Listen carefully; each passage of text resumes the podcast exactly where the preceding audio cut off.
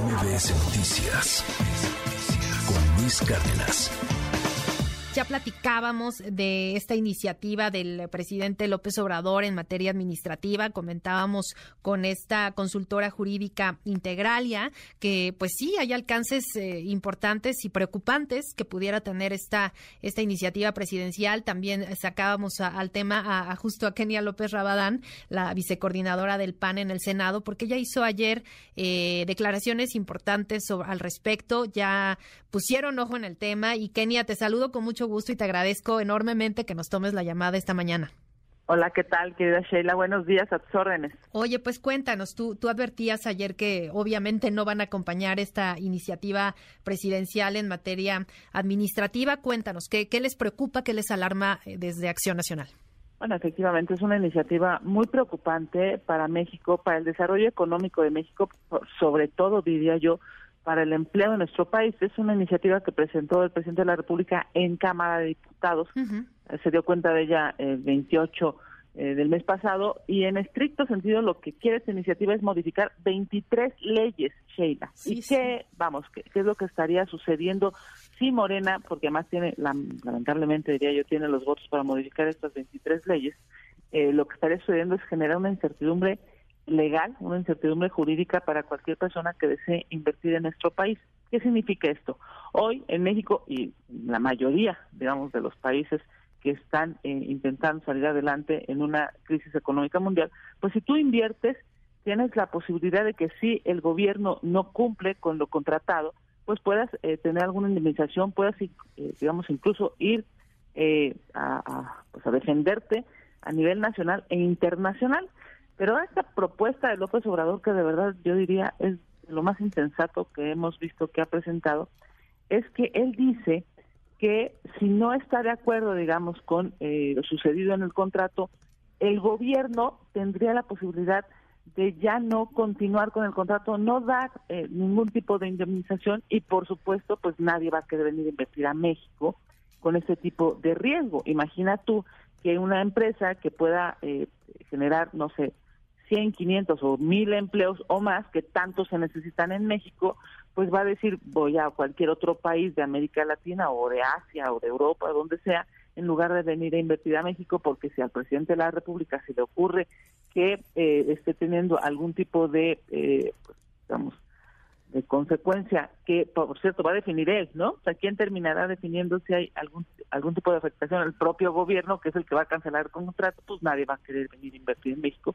y a nosotros nos parece eso preocupantísimo, porque no solamente eh, esta, digamos, esta racionalidad discursiva del presidente de este los malos, los empresarios, ya sabes, no solamente afecta a ellos, afecta a las personas que eh, van a emplear. Imagínate, que logras, digamos, después de mucho tiempo andar buscando trabajo, que una empresa te contrate y luego esa empresa no le van a continuar, eh, digamos, haciendo válido su contrato porque el gobierno decidió que no, pues va a haber un, desempleo terrible y bueno, pues lo único que está sucediendo es que va a ahuyentar a inversionistas nacionales e internacionales y eso es terrible para la economía mexicana.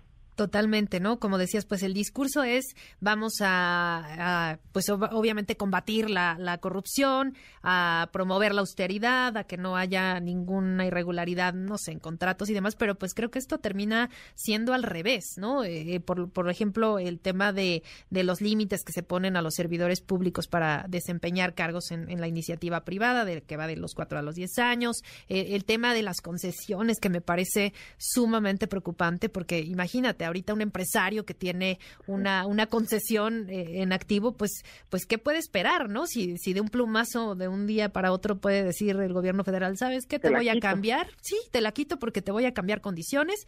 No te gusta, pues te la quito, ¿no? Así de fácil eh, y así de, de, drástico se escucha, pero pues esa es la realidad que plantea esta iniciativa y que además eh, de, de, de esto lo que también preocupa mucho, pues es que puede ser aprobada de manera pues muy fácil, ¿no? En, en y después allá con ustedes en el Senado, pues también, ¿no? Sí, a ver, una de las cosas que yo creo que son de las más, eh, digamos, complejas de entender en esta etapa de la historia económica del mundo es que Morena tiene todos los votos para destruir una ley, digamos, ¿no? Para modificarla o para destruirla o para generar un riesgo de ese tamaño, porque tienen los votos en Cámara de Diputados, en Cámara de Senadores. parece que esta exigencia eh, pública se hace necesaria para que el presidente de la República entienda que un falso nacionalismo lo que va a generar claramente es un desempleo y más pobreza. Mira, no lo digo yo, a ver, evidentemente yo soy eh, senadora panista, soy claramente una voz de oposición al gobierno, pero no lo digo yo, lo dice el propio Coneval. Este gobierno generó en sus primeros tres años de gobierno cuatro millones de nuevos pobres. Esa es la transformación, digamos, ¿no? un poco en esta lógica, eh, en esta retórica del gobierno de transformar, pues lo único que ha transformado es generar más pobres porque una mala administración lo que hace evidentemente es que no haya condiciones para que la gente quiera invertir. Con esta iniciativa todavía va a estar peor. Sheila, y yo creo que es necesario levantar la voz, es necesario decirle al presidente que nuevamente se equivoca, es necesario explicarle a la gente que rodea al presidente que, que esos falsos nacionalismos están, eh, digamos, es, es, es, como la, esta eh, nacionalización de, compra que termina siendo carísima para los mexicanos con Iberdrola y que termina comprando pues, un montón de, de, chatarra porque en el mundo pues, lo que se está buscando es eh, energías limpias. O sea, el gobierno que nos tocó ahora, en este momento, digamos, por cierto, post pandemia, ¿no? Que además es, otro, digamos, otro problema no, no generado por el gobierno nacional, pero sí mal administrado por el gobierno eh, nacional, ha hecho que las decisiones que el gobierno toma, que son eh, pseudo nacionalistas o con un falso nacionalismo, pues está poniendo en un alto riesgo la economía de las generaciones presentes y futuras. Imagínate tú que si una persona tenía la posibilidad de venir a invertir muchísimo dinero a México, porque además tenemos condiciones absolutamente favorables. Tenemos un, digamos, un, vecino, ¿no? O sea, somos vecinos de Estados Unidos en donde tienen un mercado de compra altísimo. En lugar de aprovechar esa cercanía este, para que las empresas vengan acá, se eh, inviertan acá, generen empleo acá, paguen impuestos en México, pues en lugar de generar, eh, digamos, una sinergia positiva, lo que se está haciendo con este tipo de iniciativas es ahuyentar a los inversionistas. Tenemos, la verdad es que en una gran parte del territorio mexicano un clima extraordinario, maravilloso. Tenemos obra, eh, mano de obra calificada. Digamos, todo eso el presidente de la República no lo ve o no lo quiere ver, o yo diría, peor aún, no sé si lo que quiere es generar pobreza porque si lo que quiere es generar pobreza para controlar las siguientes elecciones, Sheila, pues yo diría, es uno de los gobiernos más inhumanos que habremos tenido en la historia de este país. Oye, Kenia, y creo que también importante destacar que, que, bueno, pues ya analizando un poquito más a fondo esta, esta iniciativa y algo de lo que siempre revisamos mucho, eh, pues los medios de comunicación, activistas, eh, por supuesto también eh, legisladores, son el tema de las adjudicaciones directas, porque justo esa es la clave para ver, pues muchísimos asuntos que ya se han dado cuenta de, de, de, corrupción, ¿no? Que se han denunciado abiertamente, pues que en, varias dependencias, no en este sexenio, en otros y en, y en muchos eh, casos se han detectado justo en las adjudicaciones directas, pues ahí las irregularidades. Esta, esta, esta, esta iniciativa que se presenta y las modificaciones a las leyes, ¿tú crees que incentivaría más la, la adjudicación directa como, pues ahora sí que eh, en de distintos contratos? Por supuesto que sí, incluso yo lo reclamaba también el día de ayer en la contramañanera, este ejercicio que hago, digamos, un poco para pues para decir la verdad de los datos contra un montón de, digamos, de datos eh, no precisos que se dicen en la mañanera del presidente. Pero mira, hoy la realidad es terrible. Hoy el 80% del 100% de las adjudicaciones, el 80 son, eh, eh, perdón, de los contratos son adjudicaciones directas. O sea, 8 de cada 10 son directas a las personas. No hay una licitación, no hay un concurso, no se está buscando el mejor precio, no se está buscando la mejor calidad, no se está buscando las mejores condiciones de contrato, solamente es directo, de, digamos, del gobierno directo a sus proveedores. Y eso, obviamente, en México y en el mundo, vamos, si los corruptos del gobierno de Morena no es que sean este, extraterrestres, eso pasa en todo el mundo. Las adjudicaciones directas son en muchísimas ocasiones a sus cuates, a sus amigos, reciben moches, o sea, hay, una cantidad de dinero ilegal en medio de esas adjudicaciones directas. ¿Por qué?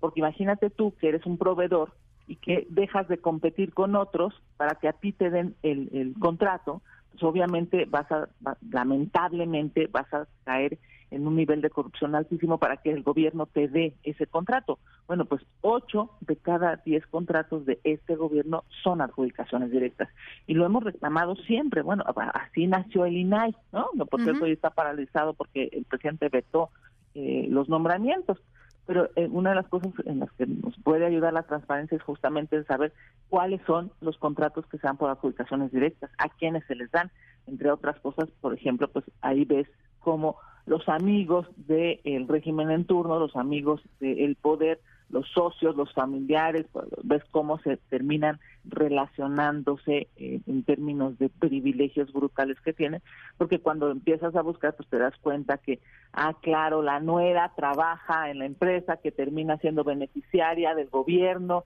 ¿Sí me explico? Justamente ese tipo, digamos, de, de adjudicaciones directas o de contratos que incluso en esta iniciativa van a estar, eh, pues yo diría, a modo, ¿no? Perdón por la expresión, pero van a estar este, puestos para sus amigos y para sus compadres, pues va a generar una terrible corrupción, que en este sentido lo que termina sucediendo pues es que ese dinero que se pudo haber bien ocupado, son los impuestos de la gente, ¿no? Los impuestos que pagamos todos desde todos los días, hay gente que eh, suponga que no pague impuestos, no es cierto. Todos pagamos impuestos. Vas al súper, a la tienda y ahí hay un montón de impuestos que hay que pagar, además de los que, por supuesto, si eres un empleado este y, tienes que pagar eh, impuestos formales y demás, obviamente esos impuestos no se ocupan bien porque pues se van a un montón de gastos de corrupción, entre otras cosas, por cierto, porque les dan los contratos a sus amigos y a sus compadres. Oye, y también obviamente, pues lo que preocupa, obviamente, es la, la, aprobación, ¿no? Que sería muy fácil de, de, esta, de esta iniciativa, pero ¿qué seguiría? ¿Qué, qué alternativas legales tú, tú, tú ves que pudieran eh, imponerse, interponerse para, pues, hacer frente un poquito, pues, de alguna manera que los empresarios, que, que en general la iniciativa privada, eh, pues, recurra a alguna instancia de arbitraje, no sé, que, que pudieran detener esto? Bueno, déjame decirte que incluso la iniciativa misma, eh, en una lógica totalmente irracional y de competitividad, dice que cuando un contrato se concluya no van a poder ir a arbitrajes ni nacionales ni internacionales. Fíjate, no, por supuesto que es, eh, vamos, es inconvencional, eh, es inconstitucional. Obviamente, si se atrevieran a aprobarla, ¿no? Digo, ya se atrevieron a presentarla y hemos pues visto este usualmente yo me acuerdo hace cuatro años cuando empezó este gobierno yo decía no no se van ya sabes se van a atrever a proponerla pero, no aprobarla no, ya, ya, hemos visto decenas de casos en los que no solamente lo proponen sino lo aprueban. En caso de que lo apruebe la mayoría de Morena y sus aliados pues, me parece que será necesario acudir a la corte porque claramente es una iniciativa que viola la Constitución y viola por supuesto tratados y convenios internacionales. Pues sí, yo creo que ese será el camino sin duda, Kenia, porque evidentemente pues los, los empresarios estarán preocupados, eh, pues los inversionistas también que ahora están pensando, no sé, iniciar un negocio, invertir en algún, en algún tema, pues ahora que se habla tanto de, del tema energético, eh, eléctrico incluso, pues mira, yo creo que esto va, va a encenderles también las, las alertas y, van a revisar con lupa antes de, pues de firmar, ¿no? De, de, de traer sus inversiones y creo que eso pues no es una buena noticia para nadie. Eh, obviamente, pues en este último tramo de, este sexenio, pues sí, se estarán cerrando proyectos, eh, obras y demás, pero pues viene viene otro sexenio que también habrá que ver cómo hace frente a esto, ¿no? Porque obviamente, pues después de la pandemia también eh, esta recuperación que estamos viendo, quizás lenta, quizás ah, para algunos más rápida, pero pues no ha sido fácil, ¿no? Y, ahora con esto, pues creo que, que complica un poquito más la situación.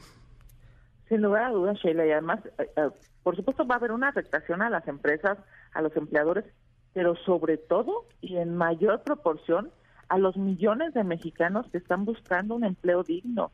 Con este tipo de iniciativas se cierra la posibilidad de que alguien venga a invertir a México.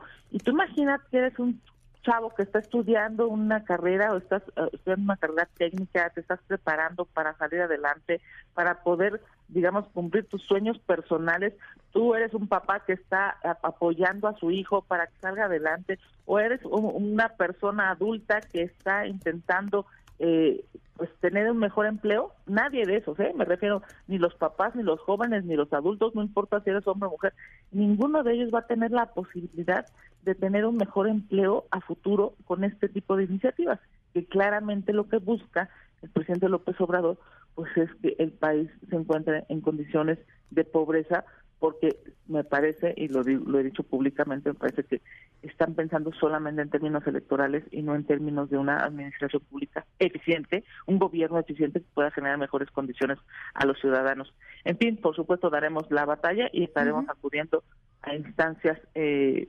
posteriores después de la legislación, porque hoy México necesita ser defendido de este tipo de acciones del gobierno de Morena, que lo único que quiere es empobrecer para lastimosamente para manipular seguramente las siguientes elecciones y las siguientes. Pero aquí estaremos desde el Senado dando la batalla. Te mando un abrazo a ti y a tu auditorio. Igualmente, Kenia, muchísimas gracias por haber habernos tomado la llamada. Kenia López Rabadán, vicecoordinadora del PAN en el Senado. Muchas gracias y muy buen día. Un abrazo. Buen día. MBS Noticias con Luis Cárdenas.